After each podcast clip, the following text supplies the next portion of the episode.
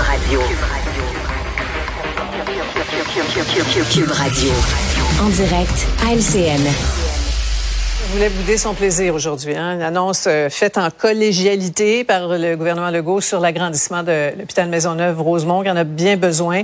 Investissement donc colossal, au bas mot 4 milliards, échéancier 8 à 10 ans. C'est ainsi qu'on commence notre joute des analystes.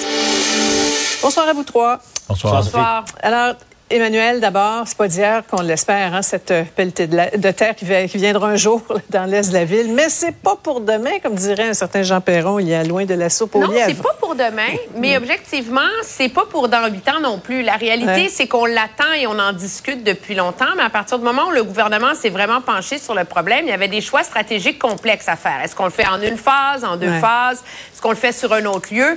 Là, maintenant, à partir d'aujourd'hui, tout ça, c'est ficelé. Le dossier d'affaires fait, là, on commence vraiment à lancer euh, tout ce qui est honoraire, les plans, les devis, etc. Ce qui fait dire à Monsieur euh, Dubé qu'objectivement, d'ici un an, d'ici début 2025, on aurait la première pelletée de terre. Mm. Euh, c'est un début, mais c'est sûr que c'est compliqué. On n'est pas dans un champ. Puis, comme dit l'expression, faire du nœud dans du vieux, c'est toujours plus long, c'est toujours plus complexe, c'est tout le défi. Le, projet du CHUM, là, ça s'est fait en, quatre ans et demi, M. Barrette le disait. Pourquoi c'est si long dans ce cas-ci? Moi, j'ai souvenir aussi, au début de la pandémie, cet hôpital que les Chinois ont construit en trois semaines. Vous vous, vous rappelez de ça? Le CHUM, effectivement, en quatre ans et demi, en plein, en plein centre-ville. Elle, ajoute, euh, Gaétan Barrette, là, évidemment, qui a ses intérêts dans ce débat-là, parce que lui-même avait annoncé ça mhm. en 2018 dans sa vie antérieure de ministre de la Santé, rien ne s'est passé.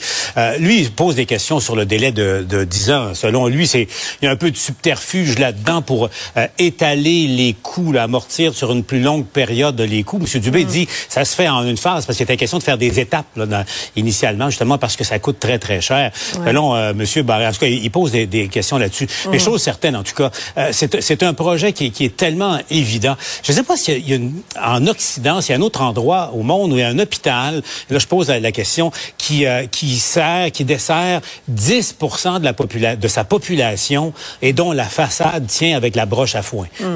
parce que c'est le cas à Maisonneuve-Rosemont. Hmm. Je pose la question. Mario, veux-tu répondre à la question? On ne peut pas répondre à la question, mais euh, Paul en pose une bonne. Parce que c'est sûr qu'aujourd'hui, on n'a pas le goût. C'est tellement une bonne nouvelle, puis c'est tellement un hôpital important pour Montréal, puis pour l'Est de Montréal, qu'on peut pas sais, on veut pas cracher dans la soupe, mais c'est quand même un peu gênant de voir qu'au Québec, on peut se laisser des bâtiments aussi importants. Tu sais, la médecine qui se fait là-dedans, c'est incroyable. Tu sais, les plus grands spécialistes du cancer. Je me souviens d'une entrevue que j'avais faite il y a une couple d'années avec un médecin qui avait fait une greffe du visage et qui était une première quasiment mondiale. Tu sais, c'est des, non, mais c'est des génies là, de Maisonneuve-Rosemont. Mais comment, dans un contexte comme ça, on a pu laisser un bâtiment au Québec dans un tel état de décrépitude? Il n'y a pas de quoi être fier, là. Ouais, et, ce sont ces artisans qui le tiennent à bout de bras, littéralement, avec avec ben de la broche. Euh, reprise des travaux à, Québec euh, demain, beaucoup de marrons au feu, on, l'a vu, hein, euh, coût de la vie, demande des maires, crise du logement, crise climatique, euh, crise d'itinérance, négociation du secteur public, un automne donc à l'image du réchauffement climatique qui s'en vient, peut-être des records de chaleur à prévoir, Emmanuel?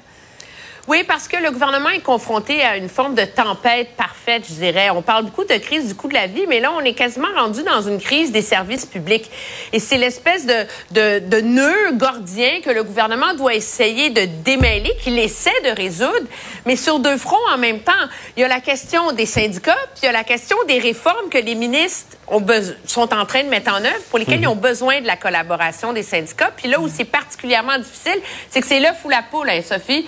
Le gouvernement dit, moi, je parle pas d'argent avant qu'on règle l'organisation du travail, parce que c'est la ligne rouge. On veut régler ça une fois pour toutes. On juge que c'est essentiel, puis les syndicats ils disent ah moi je parle pas d'organisation du travail, mais qu'on ait parlé d'argent. Parce que la pandémie mise à part, je pense qu'on peut convenir que ça sera la, première véritable épreuve du feu pour le gouvernement Legault là, sur, sur plusieurs fronts. Mm. En même temps, c'est ce qui arrive. Et, euh, tout le monde est en demande en ce moment des municipalités euh, aux, syndicats, les, euh, les services sociaux. Et c'est une période où le gouvernement Legault devra apprendre à dire non. Mm. Et dire non en politique, c'est jamais facile Voilà pourquoi l'automne sera assez mouvementé, je pense. On, a vu, euh, Mario, à la FIC dans les rues jeudi. Bon, le ton monte. Il y a été question beaucoup de la batte bleue, là, ces jours-ci. Euh, est-ce que tu vois venir, toi, une, grève générale illimitée là, qui touche santé et éducation? Euh, ton nez te dit quoi? Oui. Ben là, là c'est ce qui commence à être discuté. La semaine prochaine, c'est une tournée officielle des chefs syndicaux, là, des quatre du Front commun, tournée à travers le Québec pour demander à leurs membres s'ils sont prêts à ça. Donc là, ils parlent ouvertement de grève générale illimitée. Ceci dit, moi, j'ai fait une entrevue aujourd'hui avec le président de la CSQ. J'ai posé deux, trois fois la question assez directement. J'ai pas senti, oui, on, est en stratégie, on bâtit un rapport de force, on bâtit un rapport de mhm. négociation dans lequel on inclut la, grève générale illimitée.